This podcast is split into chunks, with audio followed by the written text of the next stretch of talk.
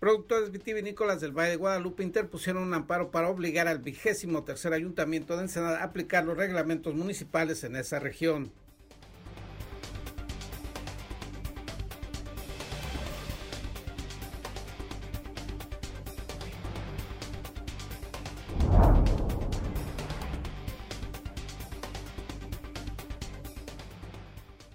Medianoche de ayer aprobó el Congreso del Estado el regreso de Arturo González Cruz a la presidencia municipal de Tijuana. Será alcalde por 48 horas luego de haber sido electo como diputado federal.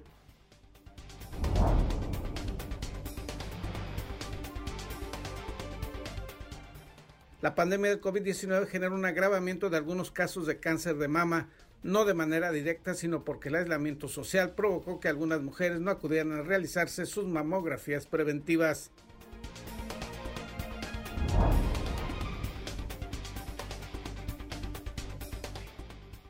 Reinstalan a profesor mexicalense acusado de haber abusado sexualmente de tres menores.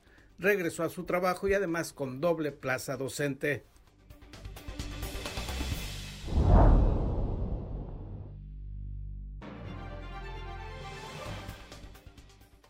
La Cruz Roja Delegación Ensenada recibió en donación una ambulancia para atención prehospitalaria con valor de un millón de pesos, vehículo aportado por la empresa Cosco de México.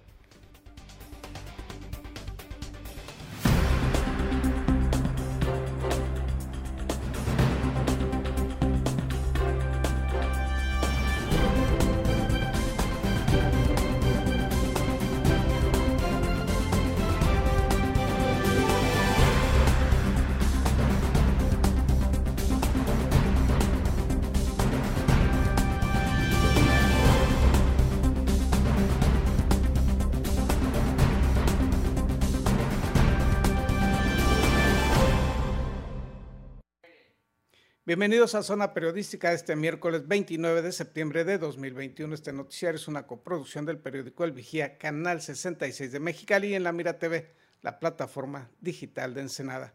Más adelante le informaremos del arribo a Ensenada del crucero Miracle, el cual será el primero que regresa a este puerto luego de una larga ausencia de estas embarcaciones turísticas a la región. En sesión realizada unos minutos antes de la medianoche de ayer, el Congreso del Estado aprobó el regreso de Arturo González Cruz como presidente municipal de Tijuana, luego de que la ahora también diputado federal plurinominal había solicitado licencia definitiva de su cargo a la alcaldía. Minutos después de aprobarse este inusual regreso, González Cruz asumió como alcalde tijuanense, cargo en el que durará solo 48 horas, pues mañana 30 de septiembre vencerá el periodo para que para el que fue electo. Los motivos en torno a este extraño regreso no se conocen y solo se especula que pudiera tratarse de una revancha política y personal en contra del actual gobernador Jaime Bonilla Valdés. Se va y regresa. Esta es la tercera vez que eh, Arturo González Cruz solicitó licencia en su carácter como alcalde. Noticias locales, las agrupaciones Provino, la Asociación de Vitivinicultores, el Consejo de Productores de Vit y la Asociación de Productores del Porvenir se ampararon para que el ayuntamiento haga lo que no ha hecho, hacer cumplir los reglamentos municipales. Productores vitivinícolas del Valle de Guadalupe interpusieron un amparo para obligar al vigésimo tercer ayuntamiento de Ensenada que aplique los reglamentos municipales en esa región, pues continúa el crecimiento desordenado la instalación de anuncios espectaculares, la realización de conciertos masivos y otras irregularidades más. Eh, el municipio contesta, en, este, ahora sí que por orden del juez de distrito dice que lo va a hacer, pero esto ya ha pasado varios meses eh, que no, no lo ha hecho, no obstante que ya este, dijo eh, que, que, iba a poner manos a la obra y cuando se insiste de que, de que nuevamente lo ejecute, eh, pues tenemos que recurrir a un segundo amparo, ahora por parte de los organismos del sector vinícola, para solicitarle al juez federal que obligue a, la autoridad municipal a dar contestación a todos estos, eh, todas estas peticiones. José Julio Santibáñez Alejandro, representante jurídico de las organizaciones que solicitaron lo que es ya un segundo amparo en contra del gobierno municipal, indicó que a pesar de haberse comprometido el ayuntamiento a cumplir con sus obligaciones en el Valle de Guadalupe para sancionar las numerosas infracciones que se cometen en la región enoturística, esto no ha ocurrido. Explicó que inicialmente se interpuso un amparo porque el gobierno municipal pretextaba no poder actuar y sancionar debido a una suspensión establecida por un juez de distrito a favor de los ejidatarios de El Porvenir. Interpusimos un, incidente de exceso en el eh, cumplimiento de la suspensión por parte del municipio y eh, probamos que, no, eh, que la suspensión no iba en ese sentido, que, que, la suspensión era no afectar la propiedad de Gidal y, y, y, la, y, el reglamento y el programa sectorial en sí por sí mismos no, no afectan esa propiedad de Gidal, sino que lo que hacen es regular las, la, la zona para beneficio de la colectividad.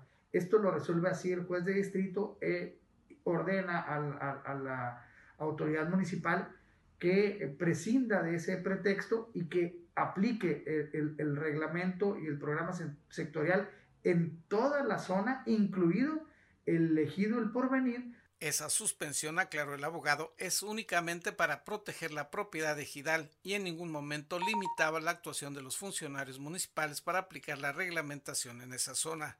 Sin embargo, el mismo juez que estableció la suspensión calificó como un exceso de cumplimiento la postura de las autoridades municipales y el juzgador puntualizó que los reglamentos tenían que hacerse cumplir en esa región. El, tema del primer amparo es un amparo que promueve elegido el porvenir, donde el juez eh, de distrito les concede una suspensión para que mientras eh, se resuelve ese juicio amparo, no se afecte la propiedad digital de ellos con respecto al programa sectorial y al reglamento de la zona norte del Valle Guadalupe, donde se encuentran eh, todos estos desarrollos agrícolas vitivinícolas. El gobierno municipal dijo Santibáñez Alejandro, en respuesta al primer amparo, se comprometió a actuar sin haberlo cumplido, por lo que se hizo necesario interponer otro segundo amparo ahora sí con la indicación específica de que de no darse vigilancia y cumplimiento a las normas municipales, los funcionarios responsables serán sancionados por el juez de distrito. Santibáñez Alejandro señaló que si no se tiene una actuación enérgica por parte de las autoridades municipales, estatales y federales, una de las regiones vinícolas y turísticas más importantes de México podría destruirse en unos pocos años. Que se regule lo relacionado a los la instalación de espectaculares en la zona, que se regule lo relacionado con los conciertos masivos que no están eh, permitidos de acuerdo al programa y el reglamento y que también se conforme un comité ciudadano que de acuerdo al reglamento eh, ya debería estar instalado desde hace más de un año. Informó para la Mira TV Gerardo Sánchez García. Y en Mexicali fue reinstalado un maestro acusado de haber abusado sexualmente de tres menores y no solo regresó, lo hizo con doble plaza docente. En 2016, un maestro fue acusado de abusar sexualmente de tres niños en el baño de una escuela en el Valle de Mexicali. Aunque se llevó a cabo un proceso penal, el docente está libre y no solo eso, sino que también fue reinstalado en su trabajo dentro del plantel educativo a nivel subdirector con doble plaza. Por este hecho, la Comisión Estatal de los Derechos Humanos emitió la recomendación 6 diagonal 2021, que va dirigida a la Secretaría de Educación y también a la hoy Fiscalía General del Estado. Se llevaron lo que son las audiencias del juicio oral, que eh, llevó desde el 15 de agosto del 2016 y culminó en marzo del 2019. Eh, después de esto, es cómo se llega a poder este, decir qué fueron las violaciones o cuáles fueron las violaciones que fueron objeto de estos niños. Dos de ellos al momento de los hechos contaban con nueve años de edad, el tercero con siete años de edad. Otro de los contextos es el contexto previo fue el abuso sexual como una forma de violencia. Aquí se trató de concientizar a las personas de lo que realmente vivieron estos niños al momento de, haber sido víctimas de violación. ¿Por qué? Porque eh, los niños está, eh, hay documentos, está comprobado que los niños fueron objeto de violación, pero sin embargo, pues no hay ninguna responsabilidad. La Comisión Estatal de los Derechos Humanos también señaló fallas que hubo en el proceso judicial, en el que una juez determinó que había dudas razonables luego de las declaraciones de los niños, a pesar de que había pruebas médicas de que tenían lesiones de una aparente violación. Este hecho ocurrió en 2016 justo después de un festejo del Día del Niño. Una jueza no pudo ver lo que la Comisión Estatal de Derechos Humanos hoy está documentando. En marzo del 2019 estos niños no pudieron alcanzar la justicia, sin embargo hoy es distinto. También la justicia se puede alcanzar a través de las resoluciones que emiten los organismos de derechos humanos. En este caso en concreto, la Comisión Estatal de Derechos Humanos.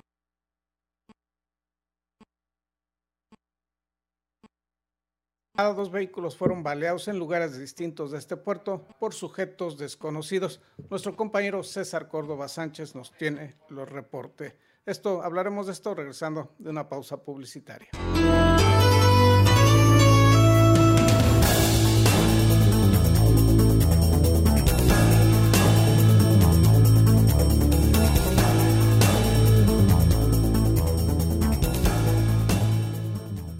En Daymark Clínica de Ojos ofrecemos un servicio integral a cargo de profesionales expertos en la salud visual. Cuidamos la salud de tus ojos con equipo oftalmológico de última generación, cirugías, tomografías, tratamientos y servicios de óptica. Además, contamos con productos de alta calidad y como siempre, un excelente trato. Acuda a cualquiera de nuestras dos sucursales y confía en la salud de tus ojos en nuestros profesionales. Ofrecemos un amplio surtido de lentes con gran variedad de modelos y tamaños para todas las edades. Daymark, una mejor vista para una mejor vida.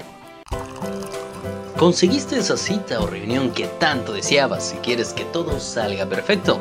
Sin embargo, suelen ocurrir muchas situaciones bochornosas que puedes evitar con simples soluciones. Una de las peores es ensuciar tu ropa con la comida.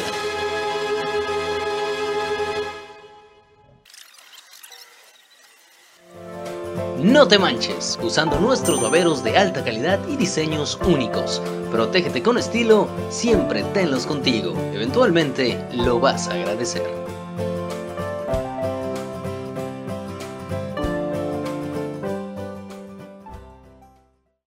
Sin rodeos. El COVID existe. El COVID cuesta. El COVID duele. Sin excusas, protégete del COVID. Cubre bocas, sana distancia, lávate las manos. Campaña unificada para crear conciencia. Sácale la vuelta al nodo. Por la modernización del nodo vial El Gallo, te damos a conocer las rutas alternas. Si vienes por la Avenida Reforma, incorpórate a la calle Colorín para luego tomar la Avenida Topacio. En la Esmeralda, por el nodo vial, retomarás la Reforma. Y de norte a sur, si vienes por la Avenida Reforma en el nodo vial, bajarás a la Avenida Esmeralda hasta la Pedro Loyola. En este punto, por la calle Estancia, nuevamente llegarás a la Avenida Reforma. Sal con tiempo a tu destino y toma tus precauciones. Consulta tu ruta en Google Maps y Waze.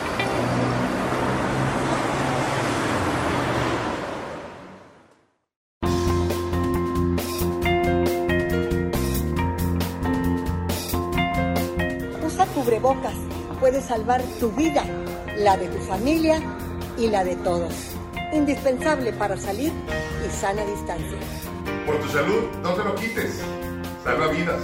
Póntelo. Somos periodistas y lo traemos bien puesto.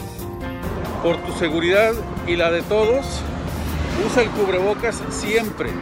Somos periodistas y lo traemos bien puesto. Si todos usáramos cubrebocas, esto se acabaría. Así es que por responsabilidad con los demás y contigo mismo, usa tu cubrebocas. Soy periodista y lo tengo bien puesto. Cuídate y cuida a los demás. El cubrebocas puede hacer la diferencia. Por favor, utilízalo. Soy periodista y yo lo traigo bien puesto. Prevenir contagios es la meta.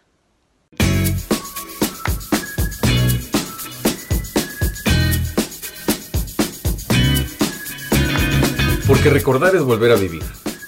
En imaginarte te podemos ayudar. No dejes que tus memorias se pierdan y deja que trasciendan en el tiempo. Ofrecemos el servicio de transfer de audio y video de distintos formatos a archivos digitales. Búscanos en Facebook o llámanos.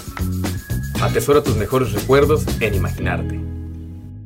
Hola, soy Gerardo Sánchez García y te invito a ver en La Mira TV, la plataforma digital de Ensenada. Síguenos a través de nuestras redes sociales.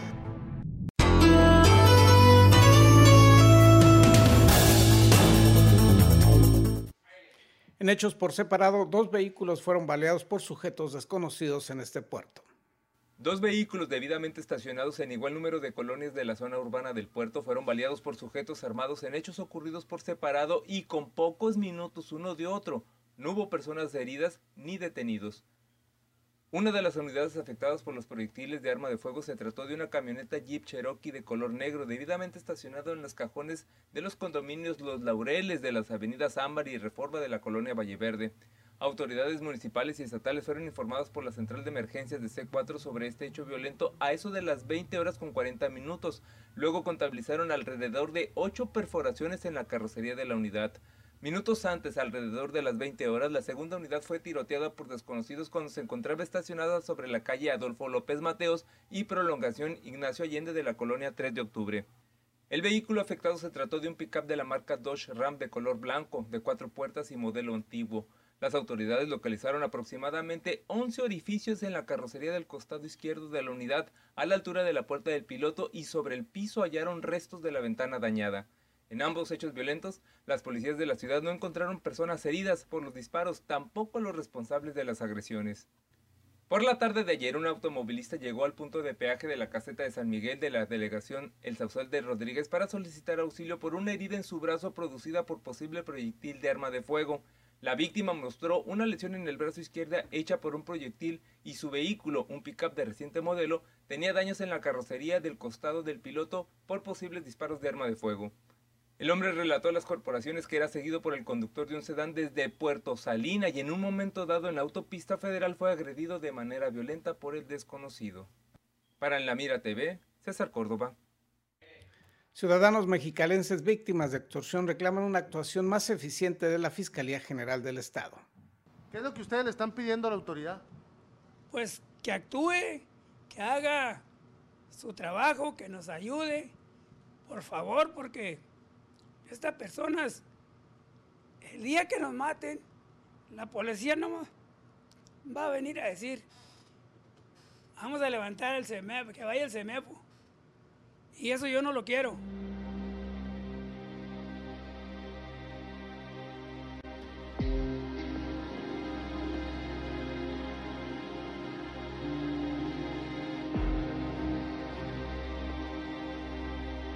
Siembran el miedo a una familia en el Valle de Mexicali tras no atender una extorsión telefónica. Balean su vivienda en el ejido Cucapá e intentan quemar su negocio en el Faro. El domingo, como entre la 1, 12, 20 por ahí, un grupo de personas fueron y atacaron la casa de nosotros, la balacearon y trataron de matarnos porque cuando yo estaba acostado, los impactos quedaron en los carros, pero yo estaba en una cama enfrente y mi esposa estaba en un cuarto enseguida.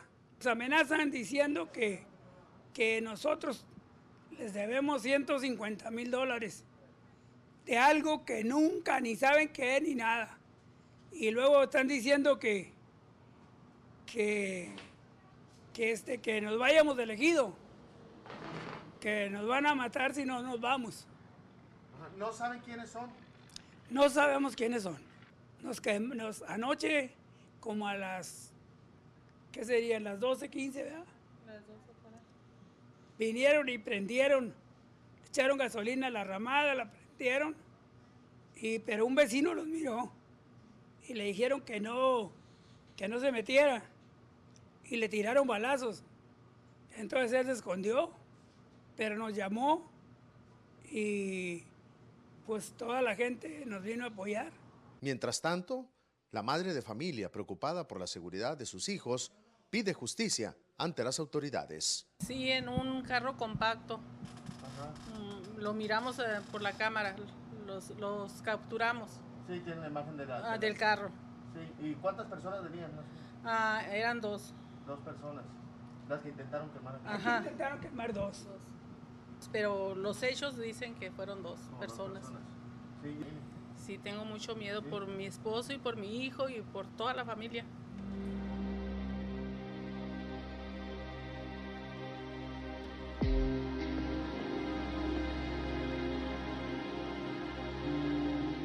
Y de esta forma los hijos familiares del señor y la señora Quintero han estado interponiendo ya la denuncia ante la fiscalía para que este caso se esclarezca y después no estar lamentando la muerte de uno de los familiares por este tipo de personas que están intimidando únicamente a los pequeños y medianos empresarios del Valle de Mexicali. En la información, Edgar Ponce, en la cámara y edición, mi compañero Cristian Ibarra, desde el Valle de Mexicali. Y David Amos nos tiene más información sobre el acontecer policíaco local.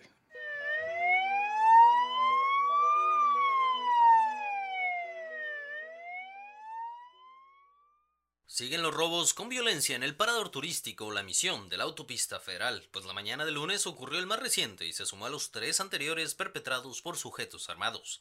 El nuevo atraco ocurrió alrededor de las 2.49 horas de ayer en el área de descanso del kilómetro 69 de la carretera federal debajo del puente peatonal de la playa, en la referida demarcación. La policía municipal clasificó este robo como violento y registró que las víctimas fueron despojadas de sus pertenencias, así como de un vehículo tipo pickup de reciente modelo. Un ciudadano afectado por el robo de su vehículo hizo lo que la autoridad debería haber hecho, pues encontró el automóvil del que fue despojado hace seis meses. Luego reportó lo ocurrido y la policía arrestó al conductor. La policía municipal aseguró un vehículo tipo pickup de la marca Chevrolet Silverado de color blanco y modelo 1999, que contaba con reporte de robo. También arrestó de manera preventiva al individuo que lo conducía. Este automóvil fue localizado eso de las 12.46 horas del domingo en la calle Cliguas del fraccionamiento Colinas de la Presa. Con una posible fractura expuesta en una pierna y en el hospital, quedó el ciudadano golpeado por un vehículo la mañana de ayer en la avenida Reforma y quien, según la autoridad, fue el responsable de sus lesiones. Luego del hecho de tránsito, la Cruz Roja trasladó a la víctima de sexo masculino a la clínica 8 del IMSS en la ambulancia para que recibiera atención médica en la extremidad derecha y brazo izquierdo. Únicamente daños materiales se presentaron en el choque con volcadura ocurrido la tarde del domingo en la entrada de la ciudad, mientras que la policía encontró como causa probable el exceso de velocidad en el fatal accidente del sábado. El reciente accidente se presentó por causas aún desconocidas, alrededor de las 15 horas, sobre el carril de ingreso a la zona centro del Boulevard Fernando Consang, a la altura del parador turístico del mismo nombre. A las 22 horas con 52 minutos del sábado 25 de septiembre fue reportado el hallazgo del cuerpo de Sebastián Rodríguez Ortega a la altura del Hotel Rosarito, luego que cayera al mar el pasado 15 de septiembre. Fue a través de un reporte ciudadano al 911 que elementos de la Policía Municipal de Playas de Rosarito, así como el cuerpo de salvavidas, arribaron al lugar para rescatar el cuerpo que fue identificado como el del adolescente de 14 años, quien estaba desaparecido luego de caer al mar cuando se encontraba de paseo en la playa Cabo Delfín. Con información de César Córdoba, para En la Mira TV, David Amos. Y hace unos minutos arribó al puerto de Ensenada la embarcación Miracle procedente del puerto de San Diego, California. Esta nave tendrá un recorrido, una ruta de cuatro días en el cual se encuentra la estancia por poco más de ocho horas en el puerto de Ensenada. En este crucero viajan 2.166 pasajeros, de ellos 1.261 son turistas y 905 son parte de la tripulación de esta embarcación. La importancia del arribo de esta nave es porque reinicia la visita, la llegada de cruceros turísticos a Ensenada, luego de que por varios meses se encontraron suspendidos debido a la pandemia del COVID-19, por lo que hay la esperanza de la recuperación de, esta, de este sector turístico en el puerto ensenadense y octubre ha sido designado a nivel mundial mes de la prevención del cáncer, enfermedad que en forma indirecta se agravó entre algunas mujeres a causa, a causa de la pandemia. Conozcamos el porqué. Generó un agravamiento de algunos casos de cáncer de mama, no de manera directa, sino porque el aislamiento social provocó que algunas mujeres no acudieran a realizarse sus mamografías preventivas o bien no asistieran a sus consultas por miedo a contagiarse del coronavirus. Laura Arvide Jiménez, representante del Grupo Reto Organismo Civil que apoya a mujeres con cáncer, informó lo anterior al dar a conocer las actividades de esa organización en el marco de la campaña Octubre, mes de la prevención del cáncer mamario. Sí creció mucho el, cáncer en relación a que las pacientes iban menos a consulta, iban, asistían menos a consulta por la pandemia y cuando llegaban, llegaron en, etapas más avanzadas. No todos los casos, pero en muchos de los casos fue así. También se eh, dejaron de hacer muchas mamografías. Teníamos un, un, fuerte movimiento en cuanto a mamografías en el estado.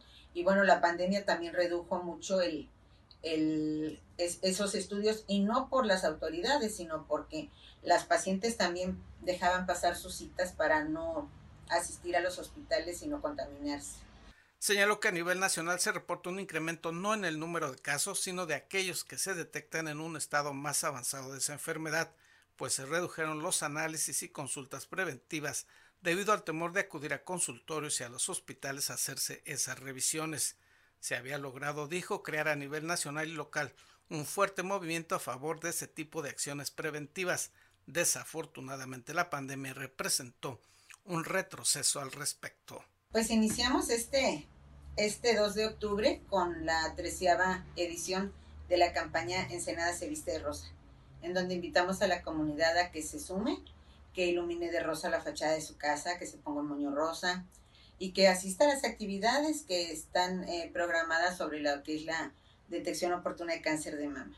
Con relación a las actividades que estará realizando Grupo Reto en esta ciudad, indicó que del 2 de octubre al 31 de ese mes Varios edificios y lugares públicos serán iluminados de rosa, que es el color elegido para promover la detección oportuna de cáncer a través de la autoexploración y las revisiones médicas preventivas. El 2 de octubre se realizará un festival artístico en la concha acústica de la Plaza Ventana al Mar a las 17 horas y el día 15 se presentará el libro Que no se nos acabe el tiempo de la escritora y tanatóloga Carmen Ansaldo. Este acto será en la sede del Colegio Médico de Ensenada a las 17 horas. Ambas actividades serán de entrada libre.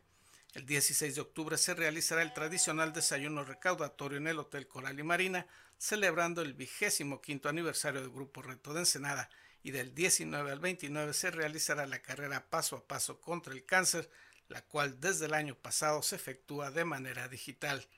Añadió que a lo largo del mes estarán realizando videoconferencias y pláticas presenciales sobre el tema de la prevención, detección y atención del cáncer, a las empresas y organizaciones que lo soliciten. El 31 de octubre se realizará el cierre de actividades también en la concha acústica de la Plaza Ventana al Mar y todas estas acciones, dijo, tienen un objetivo esencial, la prevención y detección oportuna del cáncer.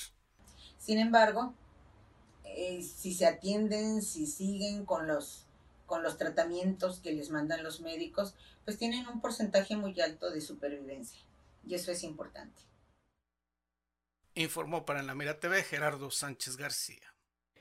Hay que recordar la importancia de la detección oportuna de cualquier tipo de cáncer. Y la Cruz Roja, delegación en Seda, recibió en donación una ambulancia para atención prehospitalaria que tiene un valor de un millón de pesos. Este vehículo fue aportado por la empresa Cosco de México, según lo informado por esta compañía. Durante del 2007 a la fecha han donado 16 ambulancias en diferentes eh, ciudades donde opera dicha compañía. Esta unidad que fue entregada a la Cruz Roja Ensenadense cuenta con el equipo más moderno para atención prehospitalaria en el caso de alguna emergencia. Y en otros asuntos, Ensenada será sede de un importante evento náutico. David Amos nos tiene la información.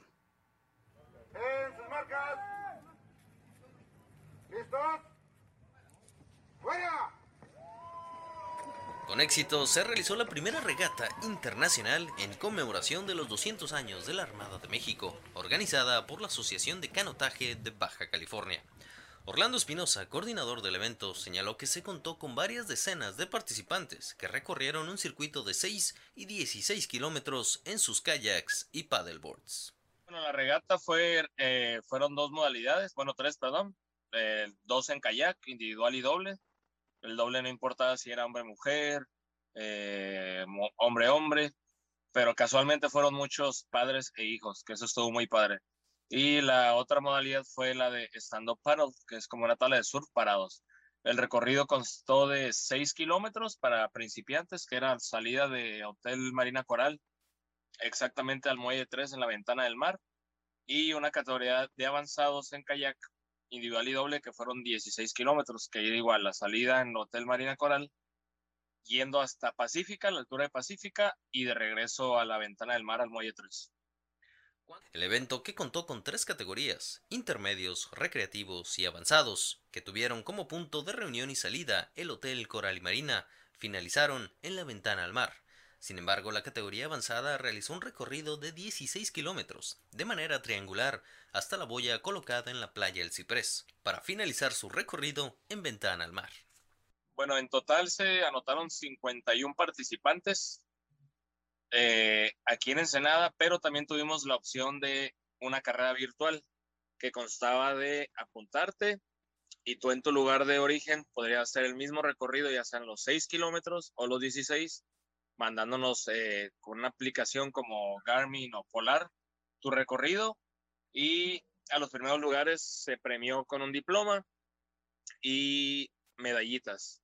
Eh, cabe mencionar que tuvimos varios patrocinadores, como fue Aguamala, Border Psycho, obviamente Hotel Marina Coral, Shawi, que es este un patrocinador muy fuerte que nos, que nos apoyó mucho, que se llama Leonardo. Él está a cargo de los recorridos allá por la bufadora de kayak de mar. Orlando señaló que una parte de las ganancias del evento se invertirán en la promoción y entrenamiento de la selección de Baja California de la disciplina de canotaje, además de la rehabilitación del espacio de entrenamiento. Sí, de hecho el evento fue un evento para recaudar fondos. Claro que participaban algunos atletas nuestros, este, pero era más que nada recreativo para hacer este juntar a la comunidad kayakista que ha tenido mucho tiempo más que nada aquí en el estado sin realizar alguna competencia. Realmente es nuestra primera competencia que realizamos. La gente se fue muy contenta, nosotros también. Obviamente, pues son detalles a mejorar como en todas las competencias, ¿no? Este, y bueno, el, monto recaudado es para ampliar el gimnasio de la presa, que tenemos un espacio muy pequeño, ya tenemos bastante matrícula los, de los atletas que tenemos ahí de, que forman parte de la selección de Baja California. Y próximamente, de hecho, el próximo fin de semana hay una toma selectiva, la cual va a ser clasificatorio para los Panamericanos Junior, que va a ser en, en Colombia, si mal no estoy. Entonces van a, van a ir varios participantes de nuestro estado. Excelente. Pues. Para En la Mira TV, David Amos. Al inicio de este informativo le comentábamos de la sesión extraordinaria del Congreso del Estado para restituir en su cargo a Arturo González Cruz. Esta persona regresó a los, los primeros minutos de hoy a la alcaldía de Tijuana, al Palacio Municipal, rodeado, custodiado por elementos del ejército mexicano. Según un reporte del diario La Jornada, el Palacio Municipal de Tijuana se encuentra en estos momentos resguardado por autoridades militares a fin de que González Cruz regrese o ejerza su función como alcalde tijuanense en las próximas 48 horas. Hechos inéditos, insólitos, que se están registrando aquí en la entidad. Con lo anterior concluimos, le agradecemos el favor de su atención, que tenga usted un muy buen día.